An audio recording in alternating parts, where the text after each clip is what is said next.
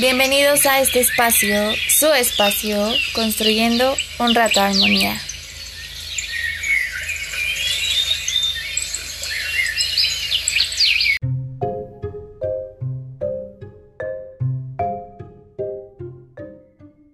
Bueno, hola, ¿qué tal? Bienvenidos a todos. El día de hoy tenemos un invitado muy especial, un gran amigo mío. Y pues eh, su nombre es Adrián. Em, no sé si te quieras presentar, Adrián. ¿Quién eres? ¿Qué Ah, haces? Yo me llamo Adrián García, tengo 20 años, soy, soy estudiante de psicología de quinto semestre, casi sexto, y ya. Ok. Bueno, ya que hablas un poco de la carrera que estás estudiando, ¿cómo es que tomas la decisión de estudiar esta carrera? Ah, pues cuando yo estaba en, me parece, en quinto semestre de preparatoria, eh, me puse a leer, me puse a leer filosofía, entonces descubrí a este filósofo. Aristóteles, que habla, bueno, es el padre de la psicología. Entonces dije, ah, caray, ¿por dónde van? Entonces luego leí, empecé a leer a Freud, que en sexto de preparatoria no lo entiendes, ¿no? Entonces como que me picó la curiosidad, ¿no? Yo, quiero entender a Freud. Por eso empecé a estudiar psicología, porque ent- entender a Freud. Ya lo entiendo, pero ya le encontré otro camino a la psicología. Ok, ¿y cuál es ese nuevo camino que has encontrado? en- Ah, sí, le digo a mi mamá que ahora me volví hippie, porque ya me gusta la espiritualidad, eh, el camino espiritual. Y en la psicología pues, tiene mucho que ver. eh, me gusta mucho ese camino, ¿no? el camino de, bueno, se puede decir el camino del Buda, que es lo que vemos, en, bueno, lo que se ve en el sendo de Teotihuacán con el doctor Sergio. Me agrada ese camino, entonces eso es lo que estoy, lo que estoy viendo. ok, ¿y cómo es que llegas a, pues, a esta conclusión? Porque a lo mejor conoces, ¿no? Esta parte que todo el mundo conoce, quizás la psicoanalítica, lo común en la psicología, y entonces ya conoces esta parte espiritual que no se habla en la psicología. Ah, bueno, cuando entré a la carrera, eh, fui con mi meta de ser psicoanalista, porque me gustaba y me sigue gustando el psicoanálisis. pero conocí a nuestra perla, que entré al seminario, entré al seminario en, mi primer seminario, entonces descubrí la parte de los órganos, cómo se conecta con las emociones, con, los sabores, entonces me empezó a llamar más la atención. Y como y ahí hubo como un enlace, porque me acuerdo en el primer congreso de- del maestro del doctor Sergio, en Teotihuacán, este, un, un profesor habló sobre los sueños que tienen algo que ver con, con los órganos. Entonces yo en estos momentos estaba leyendo eh, la interpretación de los sueños de Freud. Entonces dije, ah, ya sé por dónde van. ¿no? Y, y Freud en su libro, en el primer volumen, sí llega a mencionar que los órganos este, tienen visiones oníricas, pero como lo deja muy ahí, muy aventado. Dije, no, pues a mí sí me gustó. Entonces me fui por ahí, por lo espiritual y por lo corporal.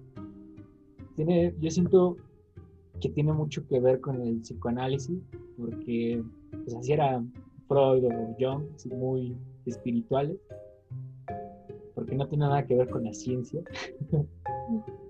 Por eso me gusta, me gusta este lado espiritual de la psicología.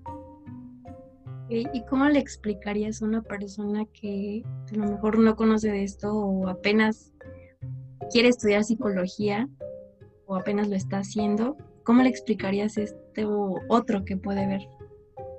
Ah, bueno, este, yo le recomendaría primero que leyera psicoanálisis, porque, digo, bueno, para mí fue más fácil entender el psicoanálisis que después entender lo que me decía la maestra Perla, ¿no? Porque a veces me daba muchas vueltas lo que me decía la maestra.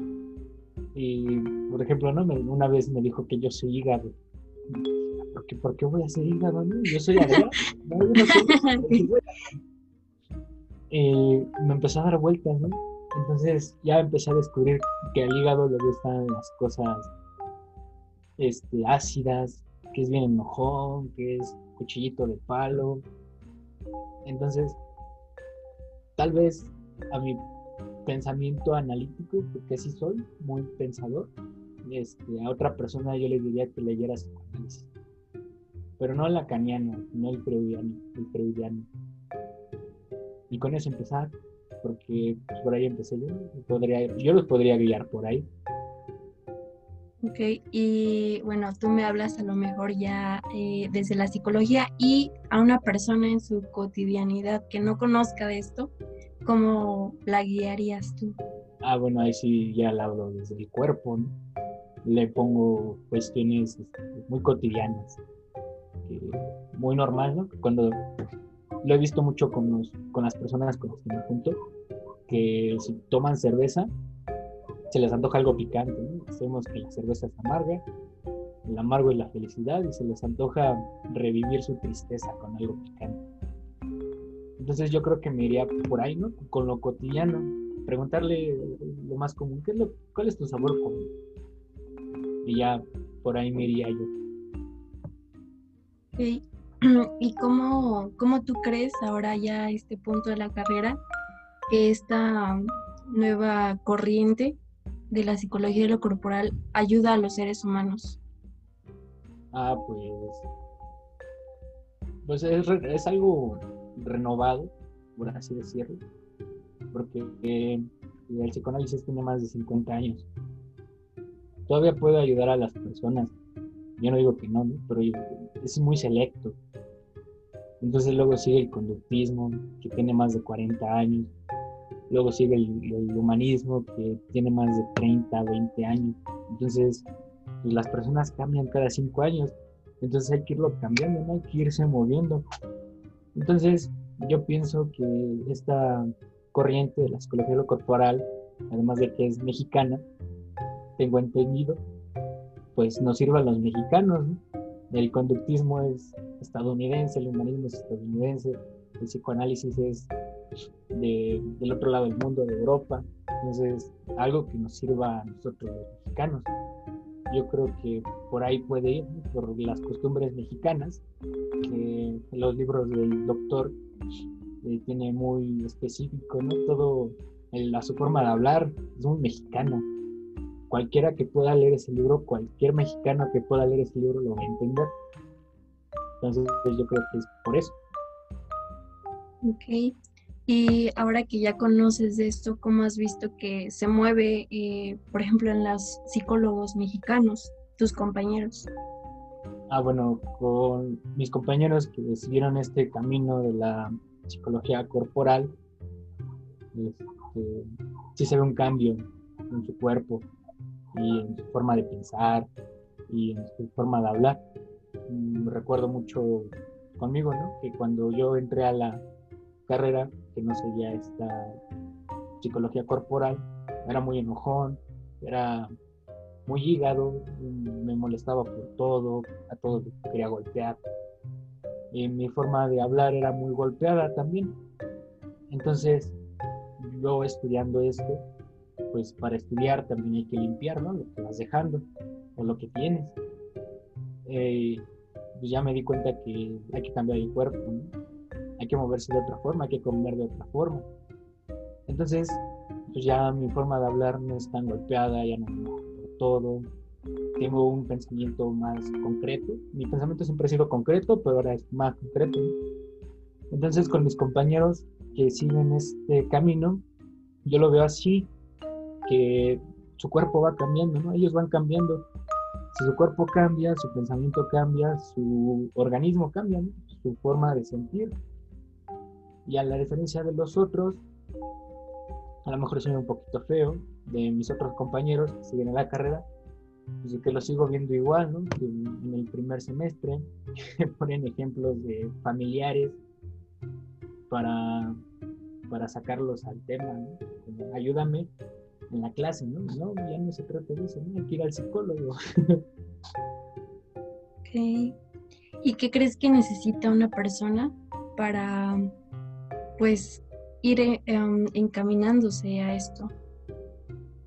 Ah, pues yo creo que son dos cosas, ¿no? Uno es como que ganas de cambiar y el otro es un guía, porque eso lo aprendí de los maestros y más de la maestra Perla, que me, enseñó, a, me enseñó a guiarme. Ya luego el maestro Elías me daba mis apes, porque eso decía mi maestro. Entonces entendí que no importa qué te diga mi maestra, yo lo voy a obedecer. Entonces también ese, ese querer cambia.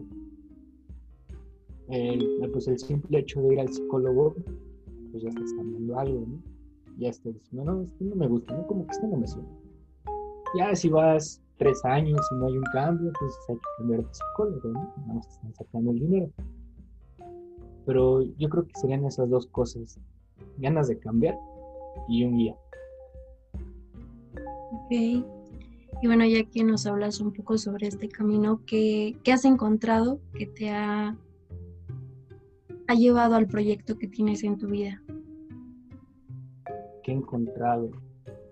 he encontrado un montón de cosas diferentes a la cotidianidad que tiene uno. Nunca pensé en un temazcal, por ejemplo, ¿no? Yo no sabía ni qué era un temazcal. Un día le pregunté a mi abuela, ¿qué es un temazcal? Ya me dijo, ah, es un domo, es como un domo chiquito donde te meten y hacen muchos vapores.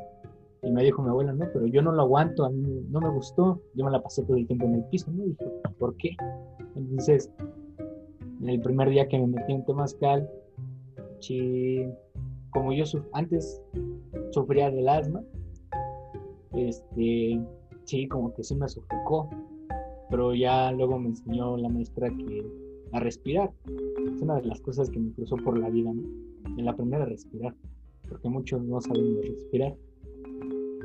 Entonces esa fue una de las cosas. Eh, también se me cruzó la espiritualidad porque yo no creía en eso. Definitivamente no. Yo decía, ¿qué es eso que no? Fantasmas, cosas así. Era muy, muy banal mi pensamiento. Entonces, ya entendí yo que tengo un espíritu, ya entendí que algunos espíritus me siguen, algunos me protegen. Todos mis amigos tienen un espíritu diferente al mío. Y bueno, por ahí va más o menos lo que me ha, me ha cruzado.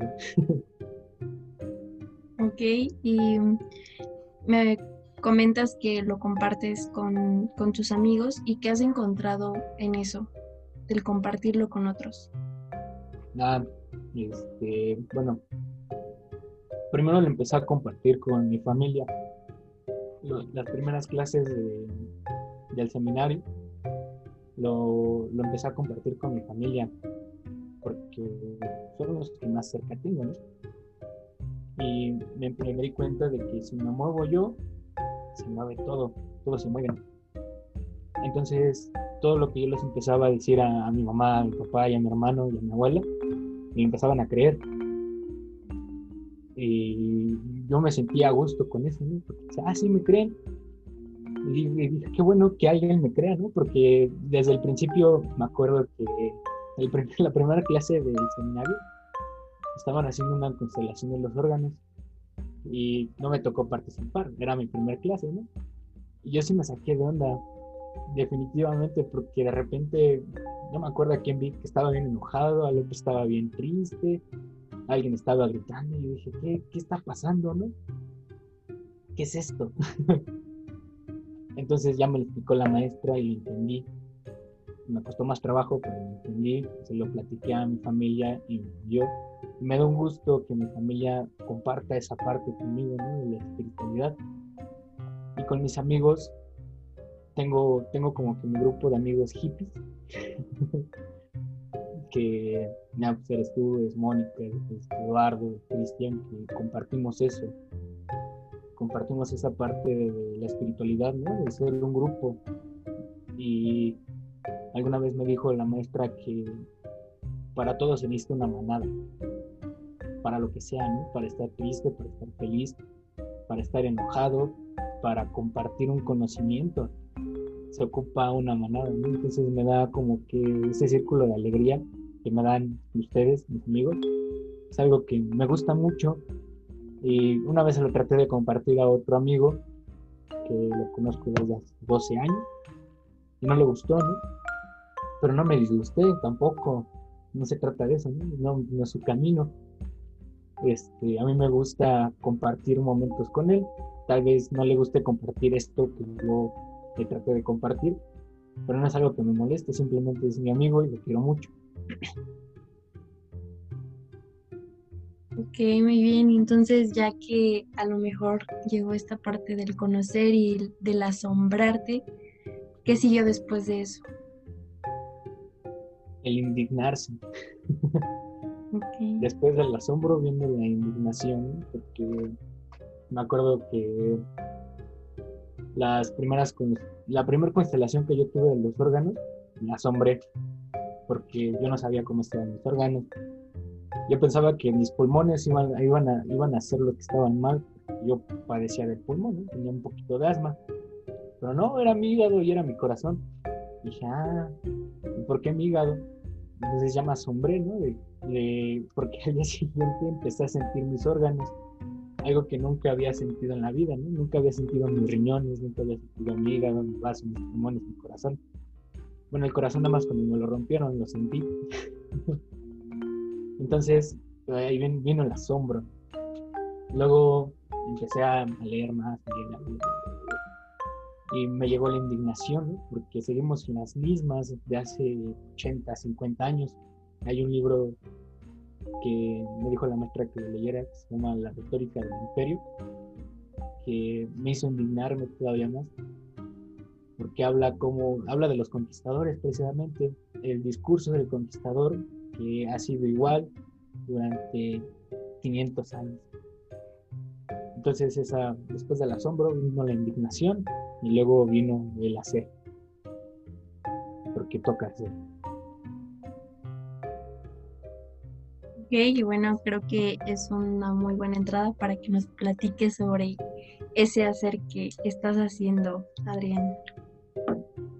Ah, bueno, este, cuando antes de, antes de la pandemia, yo estaba, ah, pues surgió este, este movimiento de las, de las mujeres feministas. Entonces a mí me dio curiosidad, ¿no? De el porqué de las mujeres feministas. me puse a investigar y ya conforme pasaron creo que seis meses, más o menos, me di cuenta de que no estaba investigando a las mujeres, estaba defendiendo a los hombres por esa indignación que me dieron las mujeres, eh, las feministas. Entonces, luego, algo, cuando murió mi papá, fue como que un golpe que me hizo cambiar de tema, ¿no? Ya no hables de la mujer, mejor habla del hombre, porque eres un hombre. Entonces, como el cachetado, ¿no? Entonces, me, empezó a surgir esa idea, ¿no? De, qué puedo hablar del hombre. ¿Qué le falta que hablen del hombre, ¿no? Y, le falta todo, porque no hay escrito alguno. Me ha costado mucho trabajo eso también, de encontrar un escrito. Este, entonces le puse, ¿no? El compromiso de ser hombre. suena, a mi pensar, suena un poco fuerte, suena bien, ¿no? Pero es diferente cuando lo haces desde el hígado y desde la mujer, ¿no? El hígado, mi hígado se fue con la mujer y mi corazón se fue con el hombre. Entonces suena diferente, ¿no? El compromiso de ser hombre. Entonces nace mi propuesta de, de esa falta de compromiso del hombre, pero no el compromiso de comprometer a casarse. También, pero no entra nada más eso, sino el compromiso de, de vivir, de cuidar de su cuerpo, de, tener palabra, porque ya no se tiene palabra entre hombres, de tener una mujer nada más. A veces está ese miedo de ser comprometido con una mujer y se buscan otra, y se buscan otra, y se buscan otra, También el, compromiso a la vida de otro, sea, hacia sus hijos. Porque no tiene mucho que escuché, bueno, me contó Mónica que dijo su abuelita, ¿no? Que los hombres escupen y se van. Entonces que te embarazan y se van. Entonces me da curiosidad eso, ¿no? ¿Por qué? Y de, pues prácticamente de ahí sale la propuesta. ¿Y cómo ves, aparte de pues esta situación que viviste, que lo hiciste desde el corazón, cómo crees que esto se liga con eso que piden las mujeres hoy en día, que se respeten sus derechos, que el hombre siempre sea puesto primero? Ah, bueno, si nos vamos un poquito para atrás, bueno, unos 800 años para atrás, este, siempre el hombre se ponía primero, ¿no? siempre era primero el hombre y el hombre es el que tiene la palabra y el hombre es el que hace y el hombre es el que trae la comida. Lo único que no hacía el hombre era crear a los hijos, ¿no? A las hijas. Los hombres criaban a sus hijos, varones, que es lo correcto, ¿no? Entonces, yo siento que, de hecho, es una analogía un poco curiosa, no, todavía no la plasmo muy bien, pero esa es como una, una hipótesis, que el hombre es muy noble ante la mujer y a veces la mujer es, es canija. Hay un, hay un cuento de, el rey Arturo que va una vez, bueno, ya cuando es rey, después de que saca la espada de la piedra, este, va a un lago y le pide a la bruja del lago algo para hacerse más fuerte. Entonces la bruja del lago le dice que le da el Excalibur, le dice, ten cuidado, bueno, primero le dice, ¿no? Que con esta espada cuando tú la portes nunca vas a sangrar, pero ten cuidado porque algún día una mujer te la va a quitar. Entonces el, rey Arturo, pues cuidadoso ante las mujeres que querían con él y estaban celosos de él, este, se cuidaba de esas mujeres, Pero la que le quitó la espada fue su esposa.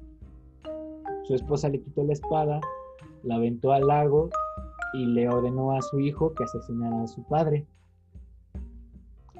Entonces, pues es esa nobleza que tiene a veces el hombre de amar incondicionalmente a una mujer. Entonces, pues el hombre se fue haciendo chiquito, la mujer se fue haciendo grande, cuando deberían de estar parejos.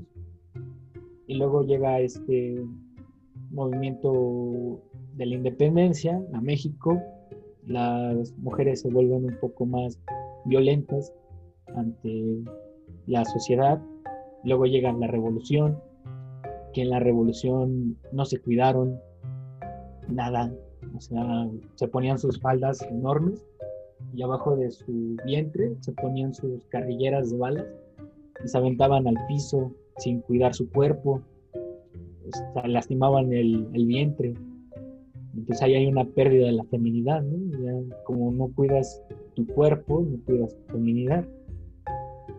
Y hay una frase de un mexicano un político mexicano que dice que cuando las mujeres hagan lo que hacemos los hombres, nosotros hombres vamos a, perder valor como hombres.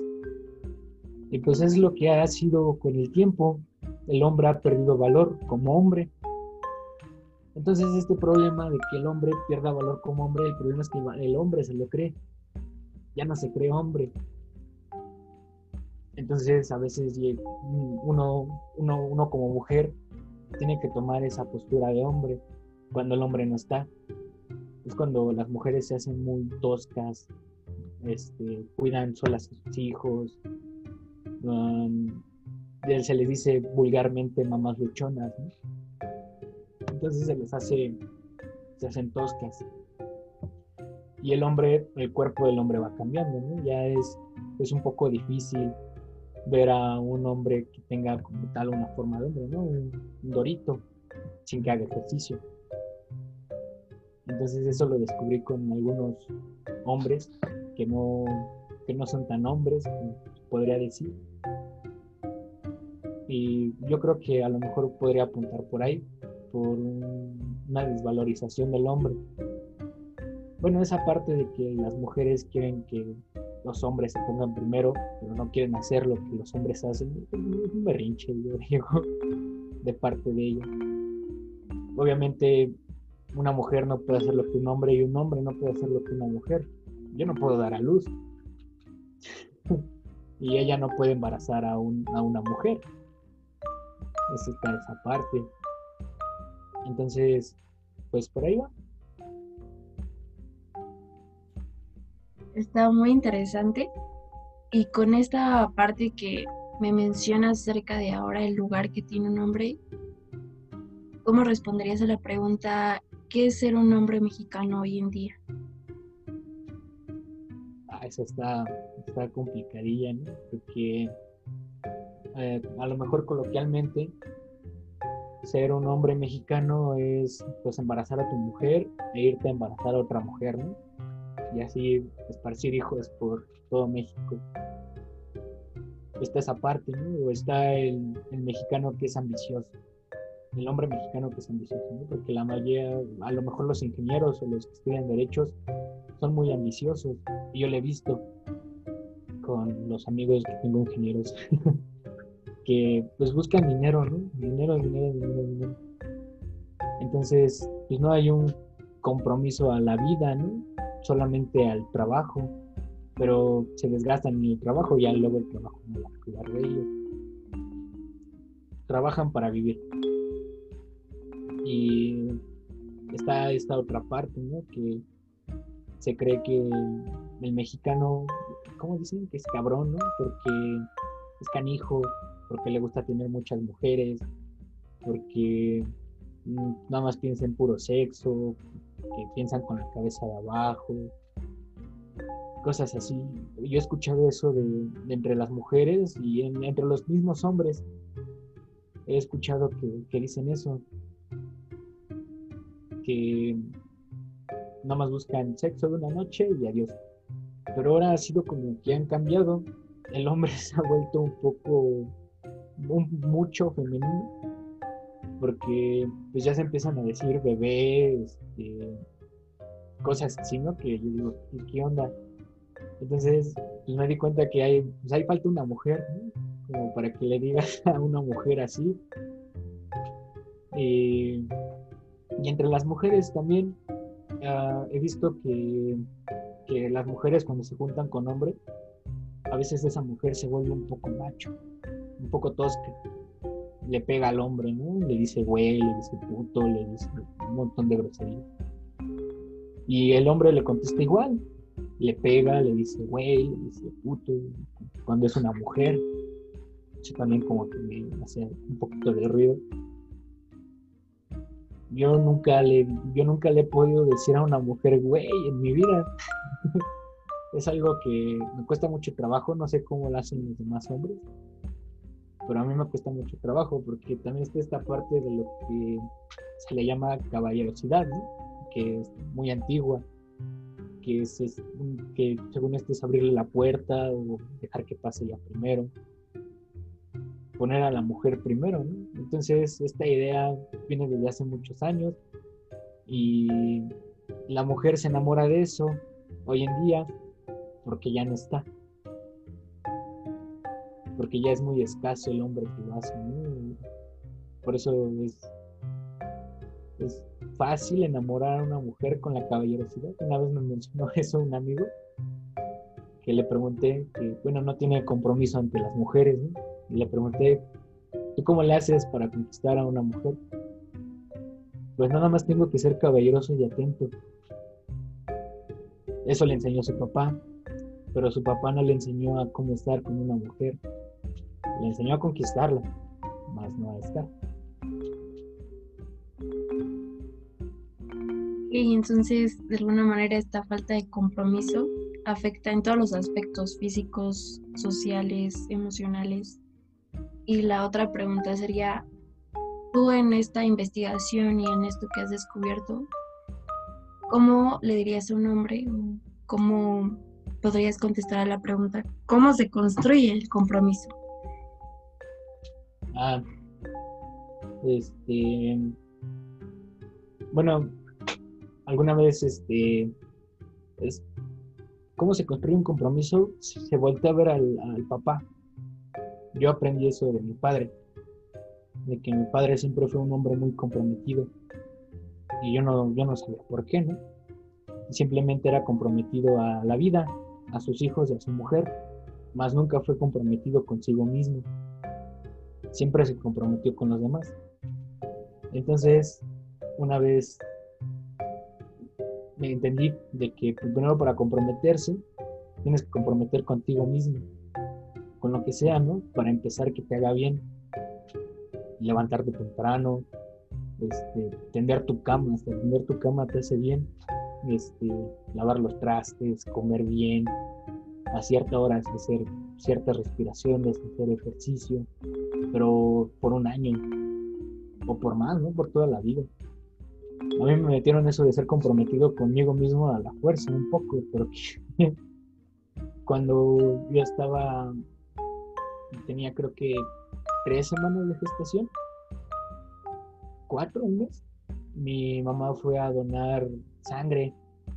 Y ¿no? Pues, no sabía que yo estaba ahí, que estaba embarazada. Entonces eso me afectó al riñón. Y me di cuenta de, bueno, mi riñón le hacía falta un poco de, de energía. Entonces me dijeron que me tendría que comprometer a seis meses de abstinencia tanto abstinencia sexual como abstinencia de, alimentos que hicieran daño a mi riñón. Entonces, pues si es por mi bien, pues me comprometo a hacerlo, ¿no? Porque es para mí. Y así duré seis meses sin hacer nada y sin comer nada de porquería. Y estuvo, bueno, yo me sentí mejor, ¿no? Ya se me quitaron mis ojeras porque yo parecía panda. Entonces por ahí empecé. Conmigo mismo.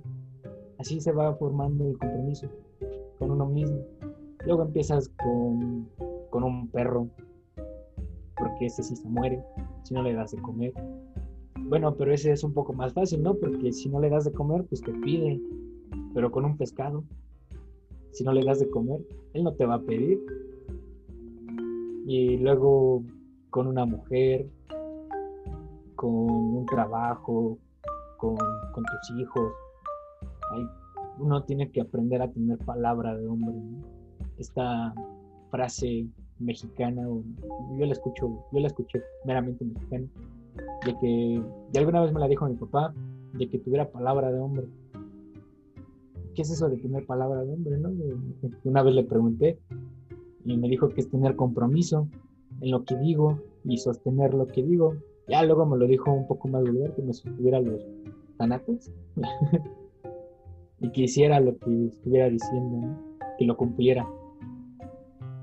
Entonces a lo mejor con eso, un poco con la palabra, un poco con el cuerpo, decir voy a hacer y lo hago, por ahí entraría al compromiso. y, y, esto entonces, ¿cómo buscas plantearlo en algún futuro en tu propuesta? Ah, bueno, es que llevo dos capítulos. En el primer capítulo hablo, sobre la palabra de un hombre, que a veces tiene un poco de incongruencia. Este, escribo un poco de este Sócrates, que alguna vez le dijo a un alumno, ¿no? que vestir con las telas más finas y los zapatos más finos no era digno de un filósofo y él vivía en la escuela, ¿no? Pero estaba este otro filósofo, este Diógenes, que era un vago, vivía fuera de la escuela, no tenía ropa, la apodaban el perro, me parece. No tenía ropa y no tenía comida, no hacía nada, ¿no? Vivía de la, vivía de la, de la tierra. A diferencia de Sócrates, que él sí vestía bien, traía sus zapatos, entonces entró un poco la incongruencia de la palabra. No está esta parte de decir al otro, ¿no? Pero primero para acá, para uno mismo. Entonces eso es como lo que trato de enseñar en el primer capítulo, de qué es lo que decimos, qué es lo que hacemos. hay una, hay una parte que me gusta mucho de la vida de Diógenes, que un día llegó este, ¿cómo se llama el gran emperador que conquistó medio Europa? Alejandro Magno. Ok. Este, llega Alejandro, ¿no? Escuchando de Diógenes, porque ahí lo destruyeron muchos filósofos. Y dijeron, yo quiero conocer a Diógenes. Entonces Diógenes estaba desnudo en la plaza tomando el sol y le dice Alejandro Magno, ¿no? hola, y le dice, este Diógenes le ignora, ¿no? Y le pregunta a Alejandro, ¿sabes quién eres? ¿Sabes quién soy? Le pregunta Alejandro y Diógenes le dice, no me importa, me estás tapando el sol. Entonces este Alejandro dice, de no haber sido Alejandro, me hubiera, me hubiera gustado ser Diógenes. No le importa quién había sido, no le importa su, como tal, su, su imagen, ¿no? Lo que le importaba era la palabra. Le llegó diciendo nada y lo corrió diciéndole nada. Me da mucha risa esa parte. Y en el segundo capítulo hablo sobre el cuerpo de un hombre. El cuerpo de un hombre es un cuerpo diverso, ¿no? No hay un... Está el modelo de que tiene que ser ancho, tiene que ser tosco, tiene que tener la espalda ancha, tiene que tener la voz gruesa, tiene que tener brazos, pero no todos son así. No, y a veces, bueno, esa es otra hipótesis que yo aludo, de que a veces esa- esas- esos hombres que no tienen un cuerpo de hombre es por la falta de un hombre y normalmente son, son hijos este, ¿cómo se llama? Mm, ah, bastardos. Eh, y hablo un poco de eso, ¿no? De que en, el, en la Edad Media esta parte de ser un hijo bastardo era algo muy ofensivo, Mm, porque no, no podía ser así, ¿no? ¿Cómo, ¿Cómo voy a ser yo un hijo bastardo? Y se metía mucha culpa. Entonces llega esta parte de que no hay, está la ausencia del padre, entonces la mayoría se convierte en un hijo bastardo. Y no hay un hombre que los guíe, no hay un hombre que los enseñe a ser hombres.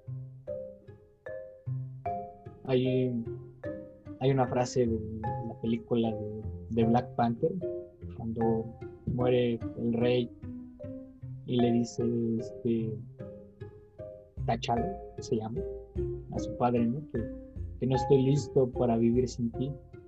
Y le dice su padre que en el momento que en el momento que él lo crió, si no lo crió para ser un hombre, falló en su crianza. Entonces está esa parte, ¿no? De que tú necesitas un hombre para que te críe como hombre. No hay mejor hombre que te enseñe a ser hombre que tu padre o tu abuelo.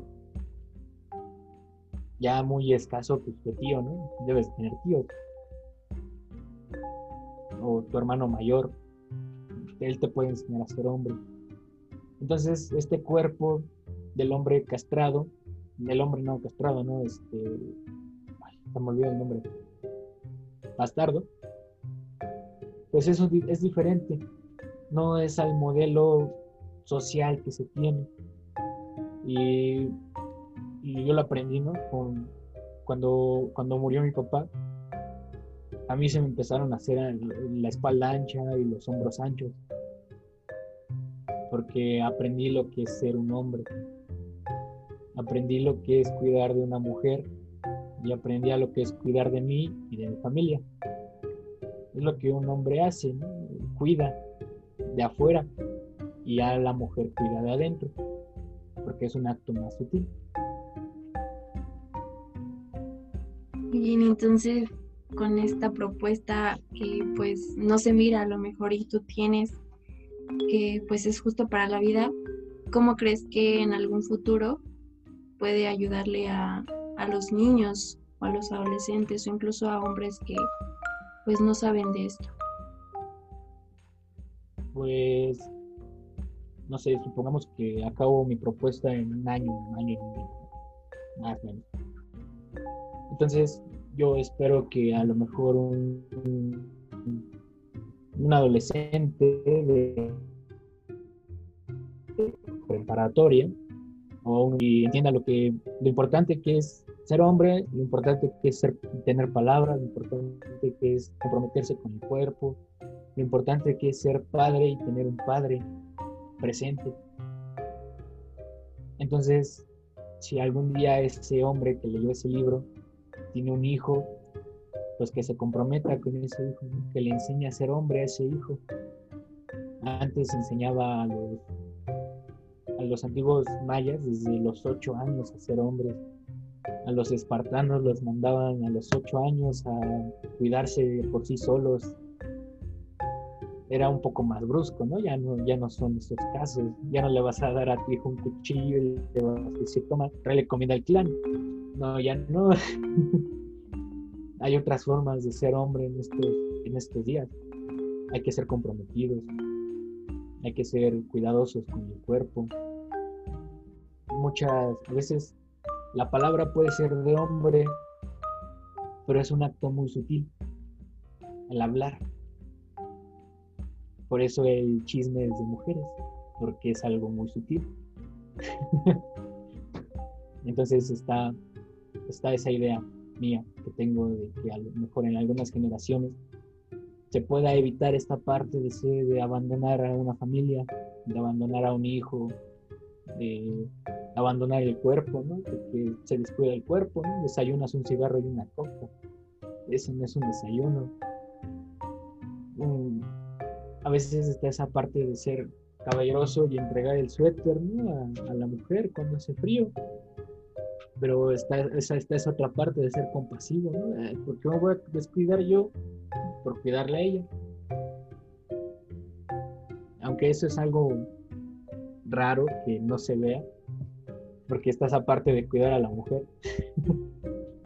Entonces, pues eso, esa es como que la idea, cuidar al hombre en el futuro. Ok, muy bien, Adrián, pues ya veremos al tiempo y a los años qué tal se mueve esto en los hombres y en las mujeres también, porque sin duda van a... si, se mueve, si se mueve uno, se va a mover el otro. Exacto. No sé si te gustaría agregar algo más. Este. Mm, no, no, a ver qué sale en unos años con, con la propuesta. Ok, muy bien. Pues muchísimas gracias por aceptar la invitación y por contarnos un poco sobre tu propuesta y por estar aquí. Sí, sí, sí. Gracias. Bueno, muchas gracias también a los que nos escucharon. Y pues eso sería todo.